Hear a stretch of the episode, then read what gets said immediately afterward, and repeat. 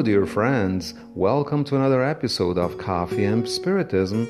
This is Waldemar Francisco, and Luciane Bahia brings us today's message. In this third part of her study about the moral influence of mediums and their mediumistic communications, she discusses the codifier's sixth question in chapter 20, item 226 in the Medium's book. Since the moral qualities of the mediums keep away imperfect spirits, how does it happen that mediums endowed with good qualities transmit false or gross answers? And the spirits answered, Do you know the inward recesses of the soul?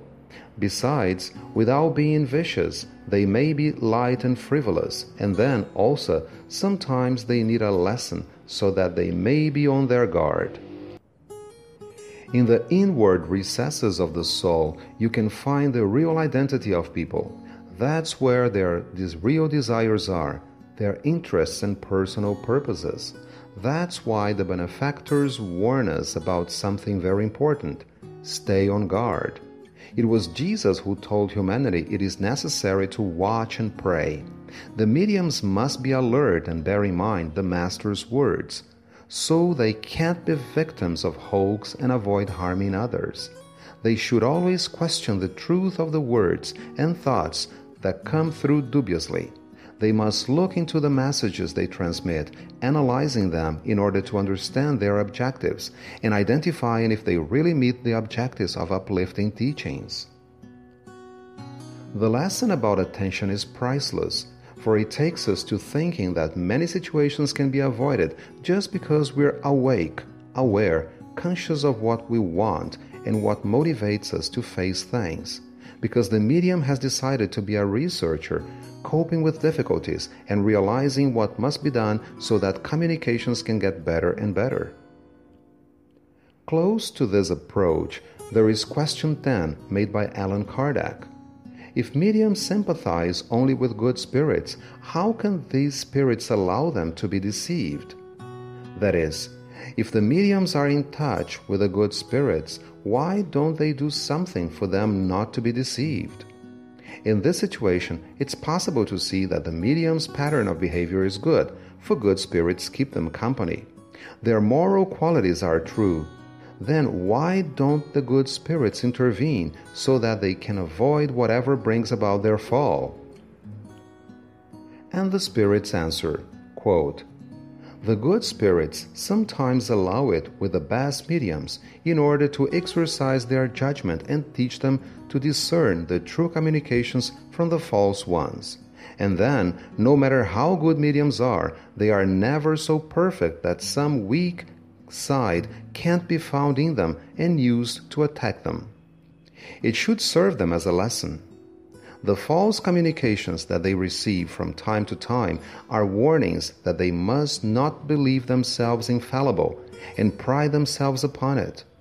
For the medium who obtains the most remarkable things has no more reason for glorification in it than the organ grinder who produces the most beautiful pieces of music by simply turning the crank of the instrument. Unquote. What a perfect answer, says Luciane. We can see that only sometimes it is permitted that mediums who have positive moral characteristics can be misled after all, it is a fact that God's mercy and the support to those who really help, who try hard to overcome their own moral barriers, are always present. Anyway, sometimes they can be led to these problems for a particular reason to exercise their reflection and to teach them how to tell right from wrong. Moreover, the answer brings very important knowledge. Mediums are never so perfect that some weak side can't be found in them and used to attack them. The worst enemies are present within you, and when you abandon yourself, human frailties harbor in themselves the predisposition for faults and face in imperfection the possibility of making mistakes. Therefore, mediumship, if taken seriously, allows the moral development of the mediums who, conscious of their own faults, look for ways to get better morally and can learn as they practice their mediumistic faculty. Kardec makes another question to reinforce the explanations of the good spirits about our road toward personal progress. Why do the superior spirits permit persons endowed with great power as mediums and who might do a lot of good to be made the instruments of error? And they answer, they try to influence them, but when they allow themselves to be carried into an evil way, they let them go. Well, that's the benefactor's respect for free will.